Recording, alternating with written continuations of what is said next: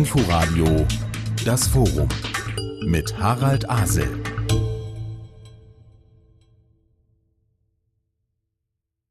Physische Distanzierung, mal mehr oder weniger gelockert, das ist seit fast einem Jahr das Rezept zur Bekämpfung des Virus. Wir reden viel über Homeoffice und Homeschooling, über Kontaktbeschränkungen, fehlendes Live-Shopping. Was macht die Ausnahmesituation nun eigentlich mit unseren Gefühlen, mit Liebe, Sex und Partnerschaft? Gilt auch hier, nach Corona ist die Welt eine andere?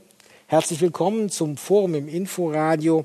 Liebe in Zeiten von Corona. Wir versuchen herauszufinden, was sich real in den letzten Monaten verschoben hat und was vielleicht sichtbarer oder unsichtbarer geworden ist. Und dabei helfen mir meine Gäste mit ganz unterschiedlichen Perspektiven auf das Thema. Herzlich willkommen, sage ich Salome Balthus, eine der bekanntesten Berliner Prostituierten. Sie leitet den Escort-Service Hetera, der von sich selber sagt, er sei ein Club selbstbewusster, gebildeter Frauen. Und darüber hinaus ist sie als Kolumnistin in der Zeitungslandschaft unterwegs. Holger Kunze hat eine Praxis für lösungsfokussierte Psychotherapie für Einzelne und Paare. Von ihm erschien 2018 der Bestseller Lieben heißt Wollen. Und aus Wien zugeschaltet Barbara Rothmüller, Soziologieprofessorin an der privaten Sigmund Freud Universität. In den letzten Monaten hat sie Studien zum Thema Intimität und soziale Beziehungen in der Zeit physischer Distanzierung durchgeführt. Ich sage bewusst physische Distanzierung, nicht soziale Distanzierung, weil sozial leben wir natürlich weiter, nur unter vielleicht veränderten Bedingungen. Aber zunächst einmal, Salome Balthus, konnten Sie in den letzten Monaten dieser physischen Distanzierung Ihren Beruf eigentlich ausüben? Wie konnten Sie ihn ausüben? Also Sie kennen sicher die Gesetzeslage und selbstverständlich war es mir gesetzlich verboten, meine körpernahe Dienstleistung zu erbringen. Ehrlich gesagt habe ich mich darüber auch nicht zu beklagen. Genauso wenig oder so viel wie alle Dienstleister, die betroffen sind. Wir machen diesen, äh, diese Kontaktbeschränkung ja nicht, äh, weil wir es großartig finden, sondern weil wir damit Menschenleben retten. Und das muss Priorität haben. Insofern ähm, tue ich das gern und hoffe natürlich, dass ich entsprechend von der Gesellschaft dafür auch die Anerkennung bekomme, die uns ja als legaler Beruf auch zusteht es ist natürlich, könnte man sehr viel darüber reden, was es mit einem macht und dass es sehr schlimm ist. Aber ich fände es schlimmer, wenn ich meine Angehörigen oder meine, meine Kunden mit einem potenziell tödlichen oder zumindest lebenslang ähm, behindernden Virus anzustecken, inklusive mich selbst. Insofern habe ich mich darüber nicht zu beklagen. Und nein, ich durfte den Beruf, abgesehen von einigen Monaten im Sommer, nicht legal ausüben. Holger Kunze, wir reden sehr viel in den letzten Monaten darüber, was Corona macht. Ist es ein, der Ausnahmefall oder verstärkt es Prozesse bei uns Menschen, aber auch in der Gesellschaft, die ohnehin da sind? Wie ist das, wenn Sie mit Ihren Klienten arbeiten? Was zeigt sich da nach einem Jahr? Grundlegend bleibt es eine Ausnahmesituation. Niemand möchte sich an diese Situation gewöhnen. Bei meinen Klienten in der Praxis würde ich sagen, dass es einfach zwei Lager gibt. Es gibt das eine Lager, für die wird das mit jeder Woche, mit jedem Monat schwieriger. Und andere kommen damit mit jeder Woche, jedem Monat sehr viel besser zurecht. Den Eindruck habe ich ein bisschen auch gehabt aus dem, was Barbara Rothmüller mit ihrer Forschungsgruppe seit dem Frühjahr 2020 herausgefunden hat, wie also Menschen mit der erzwungenen Distanzierung umgehen. Also da ging es um gesellschaftlichen Umgang bis hin zum Sex. Und ich hatte den Eindruck, auch das unterscheidet sich, je nachdem, wen wir fragen. Die einen haben Lust auf Wagnis, die anderen suchen nach Sicherheit. Gibt es einen Trend? Es ist tatsächlich so, dass die Pandemie von Menschen sehr, sehr unterschiedlich erlebt wird, je nachdem, in welcher Lebenssituation sie sich gerade auch befinden.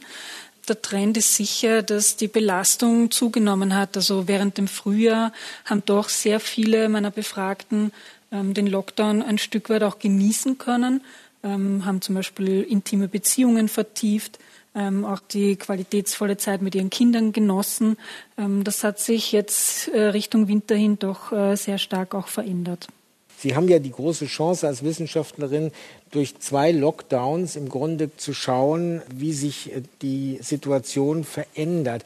Aber was wir da jetzt ja merken, ist, wir reden über sehr viele Dinge, die, wo, man, wo wir sagen könnten, es ist ganz schwer, allgemeine Aussagen zum Thema zu machen. Jeder Fall ist anders. Aber es gibt ja wohl auch Muster. Und über diese Muster würden wir doch vielleicht auch mal sprechen können. Wie ist das, äh, Holger Kunze, ähm, wenn Menschen zu Ihnen kommen, die vielleicht glauben, das Problem, das sie haben, haben nur sie und sie erklären, können ihnen dann erklären, dass es zum Teil Dinge sind, äh, die eben andere in gleicher Weise auch erlebt haben. Das ist primär immer leiderleichternd und natürlich sind wir aktuell in einer Situation seit jetzt zwölf Monaten, die strukturell bedingt ist, die nicht individuell fehlerhaft bedingt ist und das ist für viele sehr, sehr beruhigend, die auch in einer extremen individuellen psychologischen Belastung trotz alledem erkennen, dass das Thema strukturell zu lösen ist und nicht individuell und das hilft ungemein. Sie haben Salome Balthus spontan zugesagt, als wir Sie angefragt haben, weil Sie sagten, wohl das Thema interessiert Sie, Liebe in Zeiten von Corona. Was interessiert Sie daran?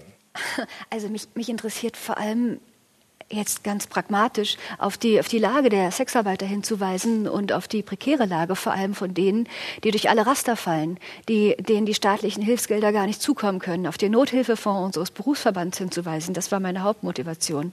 Ansonsten ist das Thema natürlich interessant, weil Sie haben gesagt, lieben heißt wollen und im Werk Platons weiß man ja auch, dass, der, dass die Liebe die Tochter der Penia ist, der Not also des Mangels.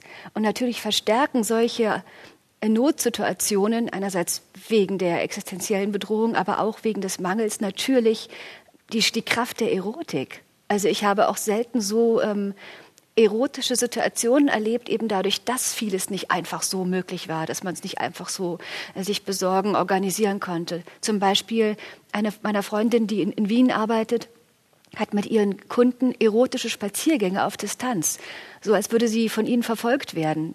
Und die haben sie dafür bezahlt und es war wie in einem, einem Roman von, von Arthur Schnitzler. Oder ich habe entdeckt, dass es auch erotische Telefonate geben kann, jenseits von dem, was man sich unter Telefonsex so vorstellt.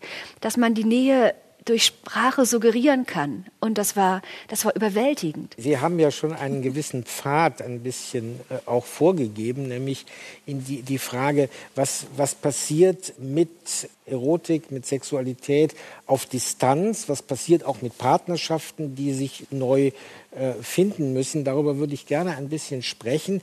Barbara Rothmüller, was haben denn die Untersuchungen Ihrer Kolleginnen und Kollegen und Ihnen herausgebracht über dieses Verhältnis, wie sich eigentlich Distanz auf die emotionale Stabilität derjenigen ähm, auswirkt, die sich eben einfach nicht, nicht direkt berühren können zum Beispiel.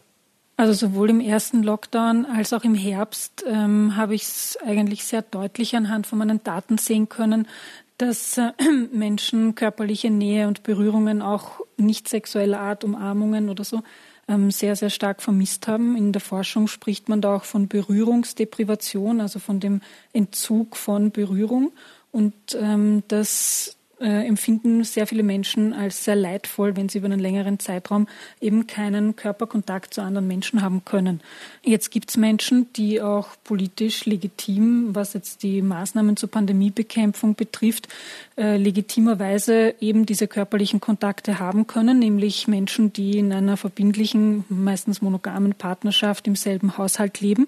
Aber es gibt eben andere romantische oder sexuelle Beziehungsformen, die es da doch deutlich schwerer hatten, auch körperliche Nähe und, und ähm, Intimität zu leben. Vielleicht ist auch interessant, aber zu bedenken, dass ja auch die Pandemie schon eine längere Zeit dauert und dass sich natürlich auch der Beziehungsstatus von relativ vielen Menschen in dem Zeitraum verändert hat.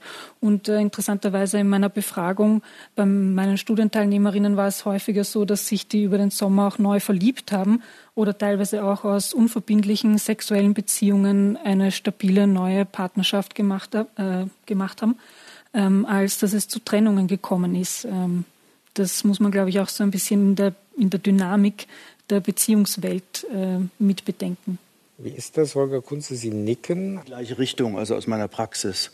Es kommt zu äh, Vertiefung von eher lockeren Beziehungen Und gleichzeitig kommt es aber auch zu Trennungen von langjährigen Beziehungen. Insofern ist es eine absolute Dynamik, die da reingekommen ist, die pandemiebedingt ist. Ich hatte so ein bisschen den Eindruck, Barbara Rothmüller, ähm, wenn ich jetzt mal ganz locker ihre, ihre erste Studie zusammenfassen würde, es bildet sich eine Art Monogamisierung heraus, also Singles hatten weniger Sex, Paare längere Gespräche, oder ist das zu kurz gesprochen? Hm.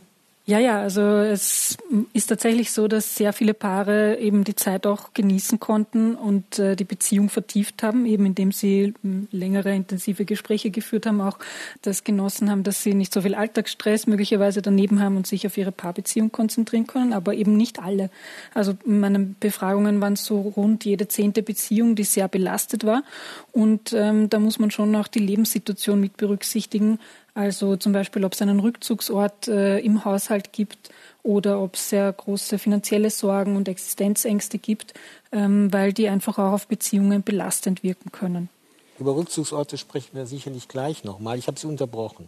Ich wollte nur sagen oder ergänzen, dass, ähm, weil Sie angesprochen haben, diese Monogamisierung, das ist vor allem was, was man beobachten kann bei vielfältigen Beziehungsformen, bei Mehrfachbeziehungen, die es ja doch auch in einem größeren Ausmaß in der Gesellschaft gibt. Also nicht alle Menschen sind nur in einer romantischen Zweierbeziehung. Manche führen offene Beziehungen, polyamore Beziehungen, haben vielleicht eine Geliebte oder einen Geliebten ähm, oder eben auch unverbindliche sex sexuelle Beziehungen zu verschiedenen Menschen genau bei diesen Gruppen hat, das, hat die Pandemie dazu geführt, dass die sich sehr häufig auf nur eine Person konzentriert haben, natürlich ähm, um Ansteckungsrisiken zu minimieren. Aber das hat dazu geführt, dass halt ja, andere Personen, die vielleicht in diesen Beziehungsnetzwerken ähm, auch drinnen gewesen wären, ähm, eben auch auf soziale Distanz gebracht worden sind. Ich äh, überlege im Moment immer noch diese Sache, dass Paare vielleicht ein bisschen die Gewinner sein können dieser, dieser Pandemie, Holger Kunze, weil auch Stressfaktoren wegfallen können, wie zum Beispiel sich darüber zu streiten, welche Farbe das Sofa, das man demnächst kaufen will, hat und äh, die Gespräche sich auch verändern. Ähm, und da kommen wir jetzt auch zu einer Sache, die Ihnen auch sehr wichtig ist, auch in Ihrem äh, bisherigen Buch, und es kommt im Frühjahr ein neues auch heraus, nämlich, dass das ja immer Arbeit ist, dass das ja nicht vom Himmel fällt, ein gelingendes Paar. Und jetzt ist möglicherweise, wenn nicht gerade alle zusammen im Homeoffice sitzen und die Kinder äh, nicht in die Schule dürfen und alle in kleinem Raum, jetzt ist da vielleicht auch Gelegenheit. Haben Sie den Eindruck, Menschen nutzen das? Ja, Menschen nutzen das. Die Menschen, die das bestmöglich nutzen, sind die, die sich quasi vorher über die Organisationsform der Beziehung, was Verantwortlichkeiten angeht, unglaublich in die Wolle bekommen haben, weil einer nie zur Verfügung stand.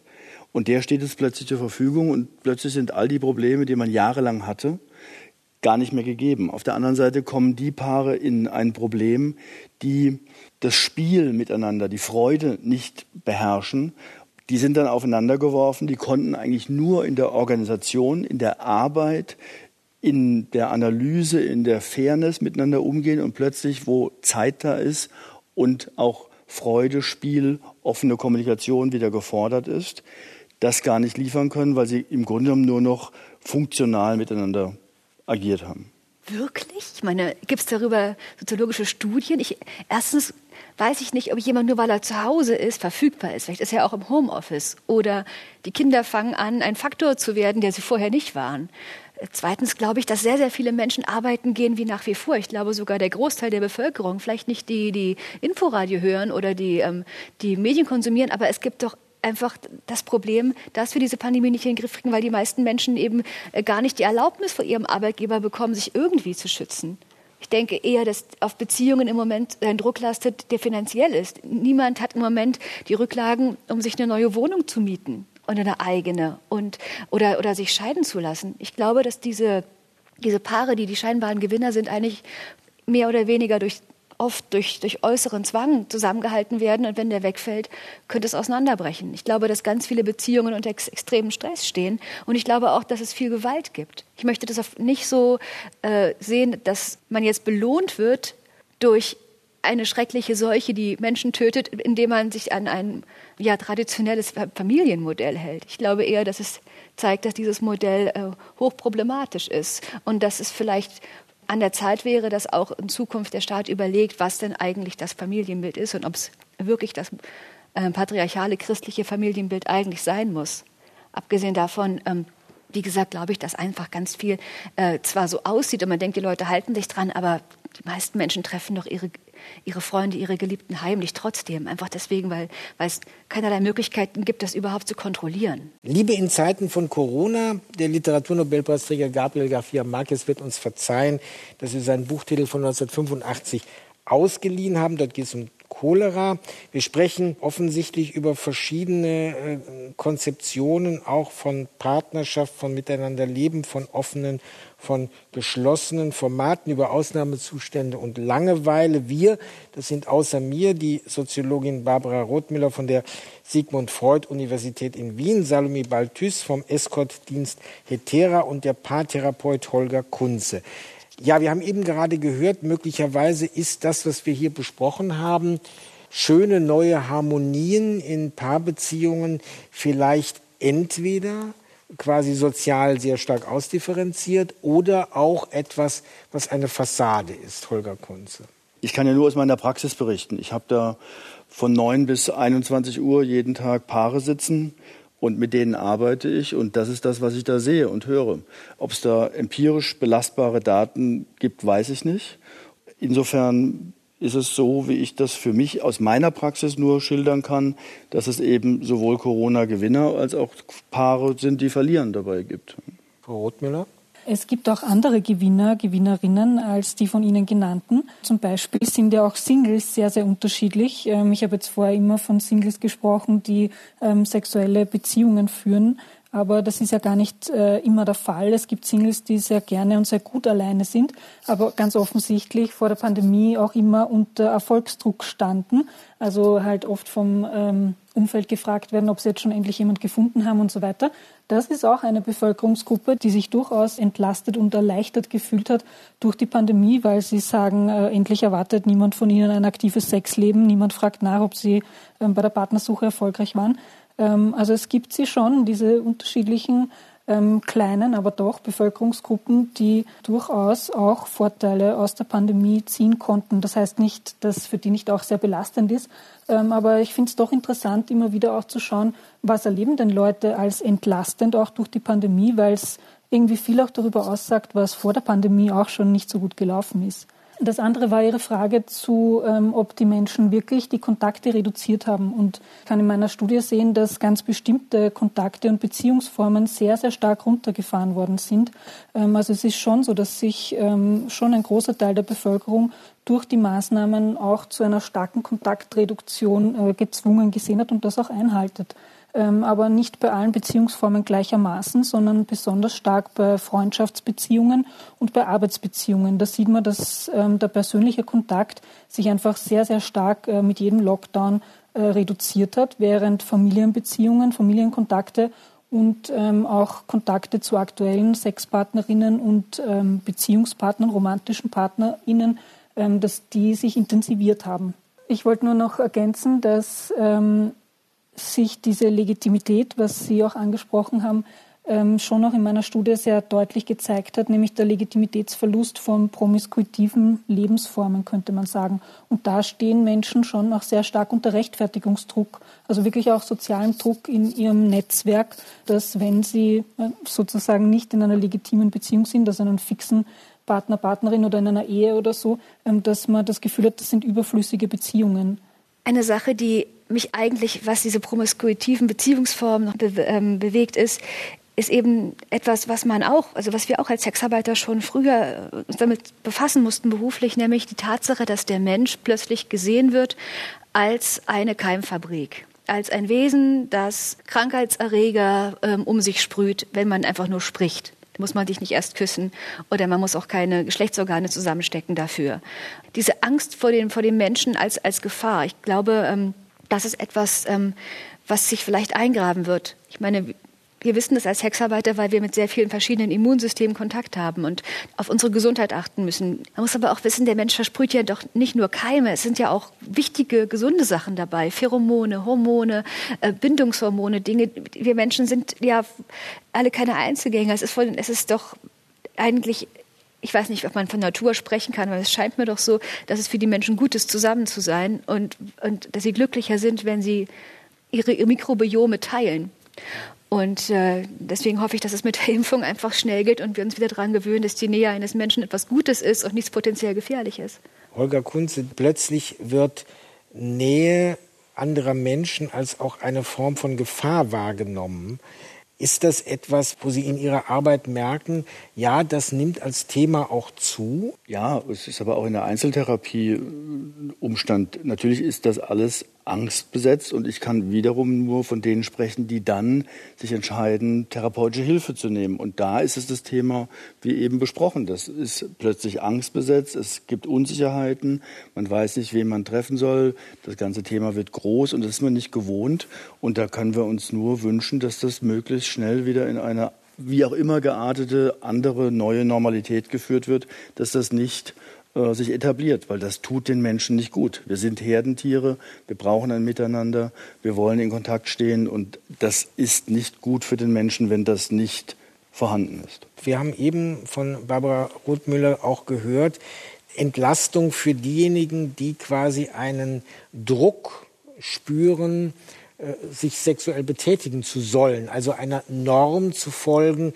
Ist das tatsächlich in unserer Gesellschaft ein großes Problem, dass ich nicht freiwillig oft entscheide, sondern nach Modellen folge, was auch genug von etwas ist. Ich arbeite ja in Berlin. Ich glaube, Berlin ist der Ort in Deutschland, wo das am wenigsten ein Problem ist und trotzdem ist es ein Problem. Das heißt, natürlich wird von vielen Seiten immer wieder an Menschen herangetragen, in welchem Status sie leben, ob sie so, wie sie leben, so weiterleben wollen, ob sie eine Veränderung initiieren wollen. Und damit baut sich innerlich ein Druck auf.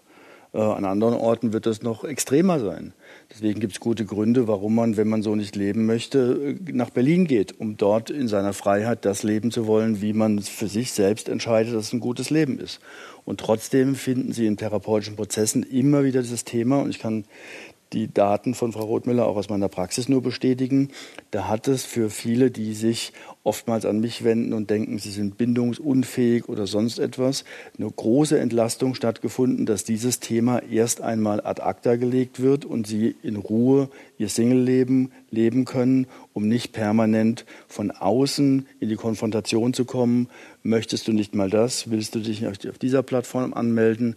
Ähm, Junge, möchtest du mit 35 noch so weiterleben, etc. Und das ist wirklich ein bisschen raus und das tut denen sehr, sehr gut. Gut, da ist Berlin oder andere große Städte natürlich auch eine große Diversitätsmaschine. Es, zumindest. Also es gibt zumindest für jede äh, Form gelingenden Lebens mindestens eine Kneipe, wo ich gleich äh, Gesinnte treffe wenn die Kneipen offen sind. Ja. Ähm, Salome Balthus, ist das auch etwas, also diesen Druck, von dem wir eben gehört haben, bestimmte Erwartungen zu erfüllen, ist das auch etwas, was Sie merken, wenn Kunden zu Ihnen kommen und wo Sie dann möglicherweise sagen, wir machen jetzt hier etwas ganz anderes? Natürlich. Also meine Kunden kommen aus allen Schichten der Gesellschaft. Und sie sind alle mit demselben äh, gesellschaftlichen Normbild konfrontiert. Je nachdem, wie eloquent und wie selbstreflektiert sie sind, können sie damit umgehen oder es belastet sie. Es gibt sogar Kunden, die sich dafür hassen, oder ihre Unsicherheit gegenüber sexuellen Dienstleistungen so drehen, dass sie mir dann ihre Verachtung zeigen und mich irgendwie hinterher, wenn, wenn die Geilheit vorbei ist, dann schlecht behandeln. Ich habe das inzwischen auch drauf, was das für Leute sind und ähm, wie man mit denen am besten umgeht. Es ist oft ähm, ähm, ist es ein Konflikt zwischen dem eigenen Begehren, das nun mal da ist, und dem, was man sein will. Und äh, ich habe auch öfter ähm, Paare, wo ich mich auch frage, okay, warum sind sie hier? Warum ähm, ist es, war das die Idee von beiden oder ist einer der Partner so, dass er dem, dem anderen was beweisen will oder ihn unter Druck setzen will? Das ist ähm, die Gesellschaft ähm, ist ja immer dabei, wenn man wenn man Sex hat. Also ich glaube, nichts ist ähm, überhaupt gesellschaftlicher als die Art ähm, und Weise, wie wir wie wir Sex haben, weil es nichts so normiert ist ähm, wie, der, wie die Sexualität, zumindest in der westlichen oder in der abendländischen Gesellschaft. Und nichts ist Gut, gleichzeitig so stark. In anderen Gesellschaften ist es möglicherweise anders hm. auch normiert. Also Frau Rothmüller, äh, dieser Punkt von möglicherweise europäisch-abendländischem Verständnis oder von weitergehendem Verständnis in einer diversen, was die Herkunft angeht, Gesellschaft. Das haben Sie ja auch ein bisschen versucht zu untersuchen. Zu dem, was Sie ansprechen mit multikultureller Gesellschaft oder wie auch immer man das nennen möchte, ähm, dazu habe ich jetzt in der Studie nicht geforscht, aber in meiner Arbeit äh, vor der Pandemie habe mich damit beschäftigt, wie eigentlich Sexualität und Rassismus zusammenspielen. Diese Diskriminierungsformen verschränken sich ja teilweise. Das sieht man auch ganz klar am Datingmarkt, also am Partnermarkt.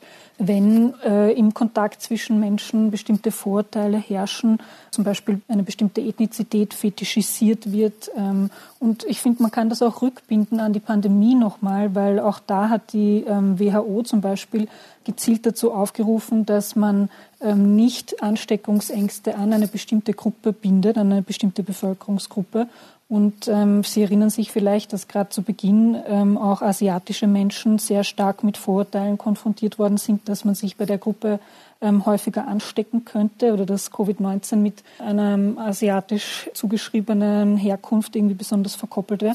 Und es gibt auch, was die Sexualität betrifft, gerade wenn man jetzt zum Beispiel an asiatische Menschen denkt, ähm, bestimmte Zuschreibungen, wie deren Sexualität sei, aber natürlich auch nach Hautfarbe und so weiter. Ähm, und das ist natürlich schon sehr problematisch. Jetzt werden natürlich unsere Hörerinnen und Hörer sagen, ja, ich habe jetzt immer so ganz kurz gehört, was die Einzelnen machen lösungsfokussierte Psychotherapie für Paare, Holger Kunze. Nicht jeder und nicht jede von unseren Hörerinnen und Hörern kann damit sofort was anfangen in dem weiten Feld der Therapieangebote. Wo finde ich das denn? Ist eine verhaltenstherapeutische Schule, die sehr enge Begrenzung von fünf bis sieben Sitzungen arbeitet. Und das ist das lösungsfokussierte, kurzbegleitende einer verhaltenstherapeutischen Schule. Ist gesprächsorientiert, hat sogenannte psychoedukative Elemente und man macht auch Übungen gemeinsam. Das kennt man aber aus anderen therapeutischen Schulen auch. Salomé Balthus ist der Künstlername. Ist er eigentlich auch in Ihrem Pass schon eingetragen? Dafür müsste ich was veröffentlicht haben unter diesem Titel. Ah ja, bürgerlich heißen Sie Clara Johanna Lacomi. Alles Weitere dazu kann man über eine ortsübliche Suchmaschine herausfinden. Ich komme noch mal auf Hetera zurück. Die antiken Heteren waren ja in einer sehr frauenabwehrenden Umgebung, sehr zum Teil sehr starke Persönlichkeiten, sonst würden wir nämlich heute nichts von ihnen eigentlich wissen. Sie haben also Eigenständigkeit erkämpft. Was ist das Selbstverständnis des Escort-Service von Hetera auch im Unterschied zu anderen Angeboten? Es gab ja in den meisten Zeiten so auch innerhalb der Prostitution eine Klassengesellschaft die natürlich mir nicht gefällt als Linker. Aber es gab eben neben der ähm, Armutsprostitution oder auch dem sowieso dem illegalen Menschenhandel ähm, immer Formen von selbstbestimmter Prostitution, wo auch kein Zuhälter nötig war, wo die Frauen eben beschlossen hatten, dass ihr Körper ihr Eigentum ist und sie damit Geld verdienen. Nicht nur mit dem Körper, mit verschiedenen Fähigkeiten. Eigentlich gibt es das seit dem Zweiten Weltkrieg kaum noch in Europa es, es, gab vereinzelte Figuren wie Grisele des Real oder, oder wie die Nitribit. Durch die Legalisierung ist eben eine stärkere Professionalisierung möglich. Man kann eine Website haben, man kann seine Preise selbst bestimmen, man ist nicht mehr abhängig von einem Milieu. Und tatsächlich kommen die meisten ähm, meiner Bewerberinnen und auch der Frauen, die bei Hetera mit mir zusammen sind, aus ähm, akademischen Hintergründen, sind Künstlerinnen, Akademikerinnen und haben sich eben für diesen Beruf entschieden, nicht aus Not, sondern aus, aus Interesse und aus Leidenschaft. Wir leben aber eben nicht in einer aristokratischen Gesellschaft. Also ist das Wort Kurtisane äh, nicht zutreffend. Es gibt ja nicht den Hof, la cour.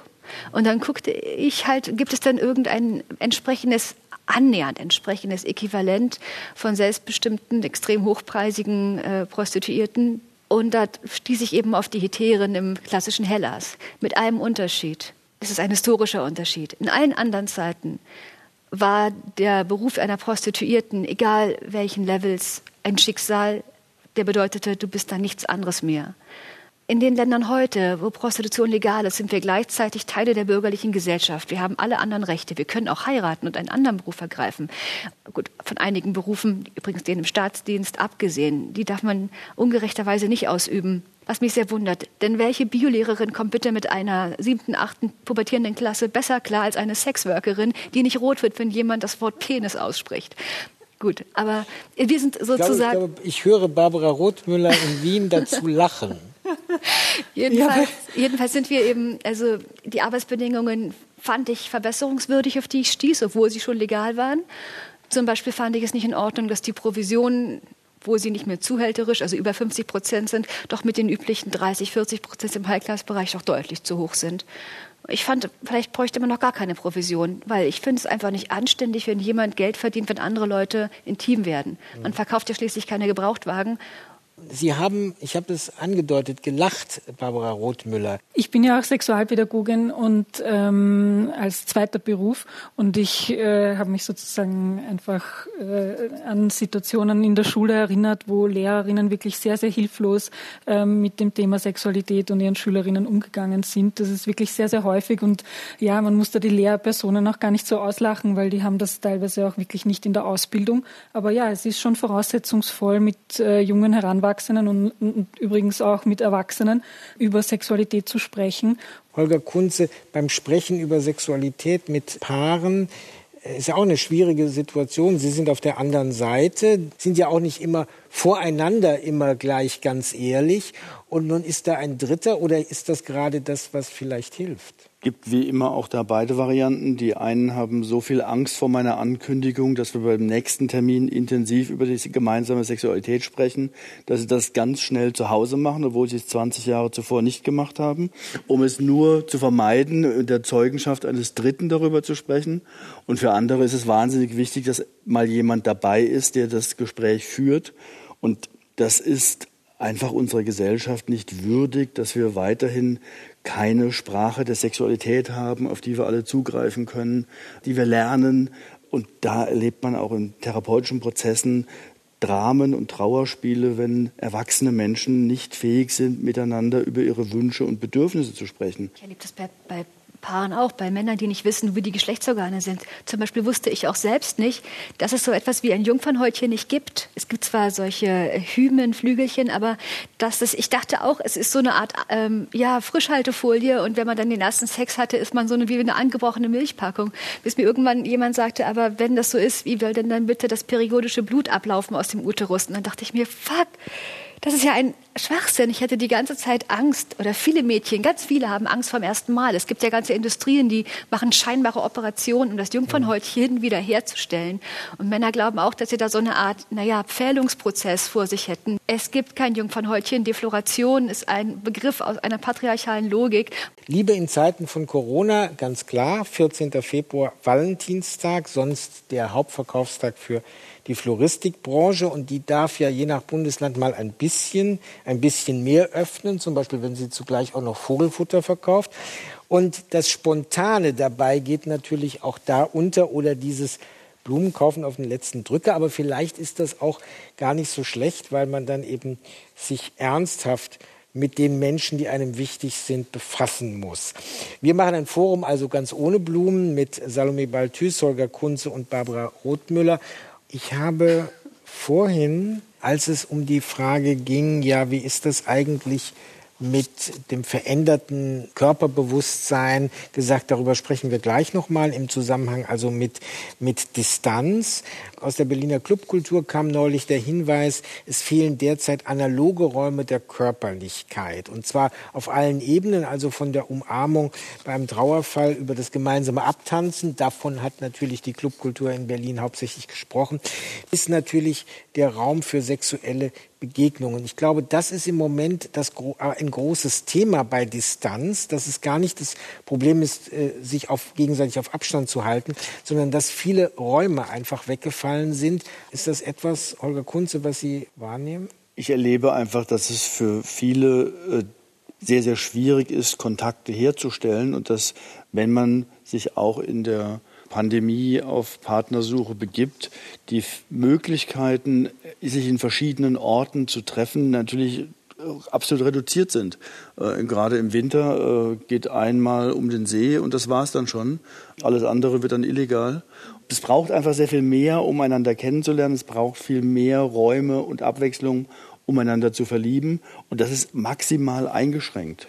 Nein, ist es nicht. Es wird einfach in Privatwohnungen gemacht. Ich weiß es von Bekannten. Ich weiß, dass sehr viele Leute in ihren Privatwohnungen, die, die Tinder-App funktioniert noch und diese Online-Partnersuche die, äh, die funktioniert nach wie vor. Es ist nur eben nicht mehr in, in, einem sichtbaren Raum. Es ist einfach in Privatwohnungen. Und natürlich ist es auch richtig, dass diese, dass diese Partys stattfinden. Ich war das letzte Mal vor einem Jahr, war ich auf einer, auf einer Orgie und ich kann mir das heute, ich konnte mir schon drei Wochen später absolut nicht vorstellen. Ich war einfach, weil es gerade nicht geht. Was der Staat als einziges tun könnte, ist zu sagen, wir sorgen dafür, dass diese Strukturen nicht kaputt gehen. Wir machen Mietmoratorien. Wir sorgen dafür, dass es hinterher alles wie, wie an, einigermaßen ist wie vorher, sodass dass sie nicht dauerhaft zerstört werden. Mehr kann man, glaube ich, gar nicht machen. Barbara Rothmüller, noch mal zu dieser Frage, dem Wegbrechen von analogen Räumen. Ist das auch etwas, was jetzt nicht nur wir hier analytisch feststellen, sondern was auch wirklich eine Schmerzerfahrung bei den Menschen ist, die Sie befragt haben? Ja, also ganz generell vielleicht möchte ich dazu noch sagen, dass ja eigentlich schon seit der AIDS-Krise bekannt ist, dass es unrealistisch ist, von Menschen über einen langen Zeitraum zu warten, dass sie abstinent sind, also dass sie überhaupt keine sexuellen, partnerschaftlichen Kontakte ähm, leben und es ja eher die Frage ist, wie man risikoarm seine Sexualität lebt, risikobewusst und risikoarm, also ansteckungsarm auch. Und äh, ich habe dazu, gerade was äh, Dating betrifft, mir relativ äh, genau angesehen, wie Menschen da eigentlich auch ihr Verhalten geändert haben. Es ist nämlich schon so, dass einerseits sehr viele Menschen ihr Datingverhalten wirklich sehr stark zurückgefahren haben. Also ich weiß, es wird medial sehr viel darüber gesprochen, dass die Online-Dating-Apps so viel Zulauf haben. Aber was nicht dazu gesagt wird, ist, dass viele Menschen die zwar verwenden, aber mittlerweile mit ganz unterschiedlichen Motiven. Manche Menschen zum Beispiel sagen, sie möchten eigentlich lieber diese Apps verwenden, um überhaupt mit jemand emotional in Kontakt zu sein dass sie irgendwie die Zeit verlängert haben, mit der sie Menschen schreiben, ähm, dass sie auch die Anzahl der Personen, die sie letztlich treffen, beschränkt haben. Einige warten, bis die Zahlen besser werden. Und ja, einige sind auch in einen digitalen Raum ausgewichen, also leben ihre Sexualität online in verschiedener Art und Weise. Leider nicht immer, ähm, wird dabei nicht immer auf Sicherheit geachtet. Ähm, weil natürlich auch bei Sexualität online, wie bei jeder Sexualität, gibt es natürlich auch Risiken, mit denen man risikobewusst umgehen muss. Und ich möchte nur sagen, dass nicht, nicht alle Menschen ihr Dating intensiviert haben. Ähm, ich habe sowohl im ersten Lockdown als auch im Herbst bei meiner Befragung gesehen, dass es auch einige Befragte gibt, die explizit Einladungen zu Sex auch abgelehnt haben ähm, und wirklich auch eher in einen Konflikt auch äh, geraten zwischen sozusagen ihrem sexuellen Begehren, ihrem Bedürfnis, andere Leute zu treffen, auch neue Leute kennenzulernen und sozusagen der Moral ähm, und ihrem Verantwortungsgefühl der Gesellschaft gegenüber. Und das lösen Menschen dann letztlich sehr individuell, aber der Konflikt, glaube ich, ähm, den spüren schon sehr, sehr viele. Das lösen Menschen sehr individuell. Und dann kaufen Sie zum Beispiel ein Buch von Holger Kunze, weil Holger Kunze ein, in seinem, das Buch, das schon erschienen ist und das, das im Frühjahr kommt, zunächst im Grunde in einer Ebene den Menschen einfach nur als Leser nimmt und dann heißt es, jetzt musst du aber auch was tun, jetzt musst du mal mitarbeiten. Liebe ist Ankunft, Liebe ist ein sicherer Hafen, habe ich gelesen, aber habe ich dann festgestellt, es steckt auch viel Arbeit drin. Holger Kunze, wie sehr, weil wir jetzt ja auch das weite Feld von freundschaftlichen Beziehungen über Verliebtheit, über Liebe bis hin zu reinem körperlichen Sex, was immer reiner körperlicher Sex sein soll, bewegen. Wie sehr geht auch bei vielen Menschen das einfach durcheinander und Sie sind dann derjenige, der sagen muss, pass mal auf, wir wollen jetzt nicht die Schubladen auf und zuziehen, aber wir wollen doch schon mal ein paar unterschiedliche Haufen machen, wo was hingehört. Ja, die grundsätzliche Verwirrung oder Verwechslung zwischen Verliebtheit und Liebe, die ist gesellschaftlich allgegenwärtig. Äh, Ähnliches äh, zwischen Geilheit, Leidenschaft und Intimität. Äh, und das ist sowohl in einzeltherapeutischer als auch in paartherapeutischer Hinsicht immer wichtig, das nochmal klar äh, zu clustern, um dann denjenigen, die in einer langjährigen Beziehung sind, zu sagen, dass das, was ihr in dieser langjährigen Beziehung erleben könnt, etwas anderes ist als das, was ihr erleben könnt, wenn ihr euch miteinander verliebt und die ersten vier Wochen miteinander verbringt da muss man auch äh, interessanterweise äh, sehr viel Erklärungsarbeit äh, leisten und immer wieder sind Menschen enttäuscht, wenn man ihnen sagt, dass die Schmetterlinge im Bauch eben nicht über fünf bis sieben Jahre aktiv dort agieren können. Sie dürfen gleich. Sie haben, Sie haben so schön formuliert, Verliebtheit ist eine WhatsApp-Nachricht, Liebe ist ein Roman, aber manche Leute bleiben beim Roman auch auf Seite 250 einfach stecken. Ja, das gesellschaftliche Narrativ ist natürlich in der WhatsApp-Nachricht, in dem kurzen Spot immer vorhanden. Also es gibt einfach sehr viele Bilder, die uns suggerieren, dass diese Verliebtheit, dieser schnelle Kick, das alles verfügbar ist von einer langjährigen, 40-jährigen, 20-jährigen Beziehung gibt es keine Narrative, weil das filmisch eben nur in 20 Jahren oder 40 Jahren zu bearbeiten ist. Und da findet sich kein Verleiher und kein äh, Regisseur, der das dann 40 Jahre mitdreht. Und drum ja. wird beim Happy End im Kino immer genau. abgeblendet, wie genau. schon äh, vor. Das ist wirklich ein Thema, was mich sehr beschäftigt, muss ich sagen. Und ich, ich finde auch wirklich, dass es, dass es höchst fatal ist, dass man, dass man Paaren, die in den Alltag teilen, die, ähm, die gemeinsam den Lebenskampf auf sich genommen haben, äh, die sich jeden Tag sehen, Kinder großziehen gemeinsam, dass man von denen überdies noch erwartet, dass sie zwei bis dreimal die Woche kreativ miteinander kopulieren. Ich finde einfach, dass es auch vielleicht äh, fast ein Widerspruch zwischen, zwischen Liebe und, und ähm, Begehren der Erotik. Wissen Sie, zum Begehren braucht man immer ein Objekt der Begierde. Das heißt jetzt nicht, dass man das Objekt irgendwie schlecht behandelt, aber es gehört immer also ich habe das an mir auch erlebt, ich kann mich besser auf erotische Kontexte einlassen. Ich kann, ich kann mich besser fallen lassen, wenn ich denjenigen nicht zu gut kenne. Wenn es nicht zu viel Nähe gibt. Einfach deswegen, weil dann die, das Subjekt zu stark ist und nicht mehr, ich, ich kann einfach, ich fühle mich einfach lächerlich und der andere oft auch. Es ist so eine Art von Scham, die entsteht, weil man sich zu nah ist. Ich kenne glückliche Paare, die die ähm, Erotik gewissermaßen auslagern und sich davon dann, äh, sich gegenseitig das gönnen und davon erzählen. Ich habe auch Paare, die in besonderen Ausnahmesituationen ähm, habe ich sie erlebt, dass sie dann plötzlich wieder Zugang fanden, weil sie am, am Partner eine neue Seite entdeckten. Aber dieser Anspruch, dass eine Beziehung nur, ähm, nur gelingt oder nur eine gelingende Beziehung ist, äh, während der Sex immer eine Rolle spielt, ich finde das wirklich falsch und gefährlich. Vielleicht ist es wichtiger, dass man Geborgenheit und Zärtlichkeit findet. Und das ist etwas, was man eben erst dann hat, wenn man sich, wenn man sich lange kennt. Aber dieses die Erotik hat immer auch etwas Anarchisches. Das Begehren ist etwas, ähm, was beide Seiten auf eine gewisse Weise auch dehumanisiert, zu, weniger zu Staatsbürgern macht als zu erotischen Wesen. Vielleicht braucht man dafür den Rahmen des Neuen und der Fremdheit. Und Einfach wegen der Scham, ja, die sonst entsteht. Sexualtherapie hat natürlich eine klare Unterscheidung. Das, was Sie beschreiben, nennt sich leidenschaftliche Sexualität, das Begehren und das, was Paare in einer langfristigen Beziehung erleben können, wenn sie das wollen, nennen wir intime Sexualität. Das ist eine ganz andere zärtliche Sexualität. Und viele rennen halt auch in einer langjährigen Beziehung dieser Karotte hinterher und die ist in einer langjährigen Beziehung nicht mehr lebbar. Barbara Rothmüller, wir haben angefangen damit, dass wir in einer sozusagen besonderen Situation sind und für Wissenschaftlerinnen und Wissenschaftler ist es natürlich eine Chance, aktuell Daten aufzunehmen und nicht nach Jahrzehnten mühsam etwas rekonstruieren zu müssen. Aber ich habe trotzdem auch bei dem, was wir, wo, wo wir jetzt angekommen sind in unserem Gespräch, eigentlich das Gefühl, wir sprechen nicht so sehr über eine besondere Situation, in der wir uns befinden, sondern immer auch über das Ganze der Verwirrung der Gefühle, das Ganze der Verwirrung der Begriffe.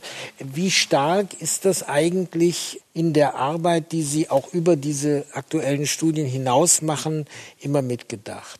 Ich glaube, dass teilweise das unterschätzt wird, wie spezifisch äh, die Situation gerade auch ist. Es wird dann oft gesagt, ja, das ist ein Brennglas von dem, was wir eh schon davor auch gekannt haben an Ungleichheiten und äh, so weiter. Ähm, ich glaube, dass es schon Elemente jetzt in der Pandemie gibt, die sehr spezifisch sind.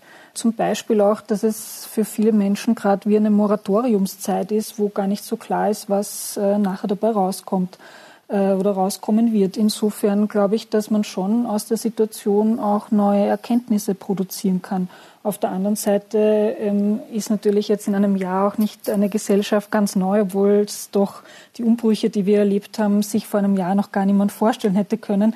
Insofern macht es ja auch ganz schön sichtbar, wie ja sozial letztlich Gesellschaft auch ist. Es ist eben nicht naturhaft oder natürlich, äh, sondern ja sozial gemacht und sehr stark auch äh, veränderbar in solchen, in solchen Krisensituationen.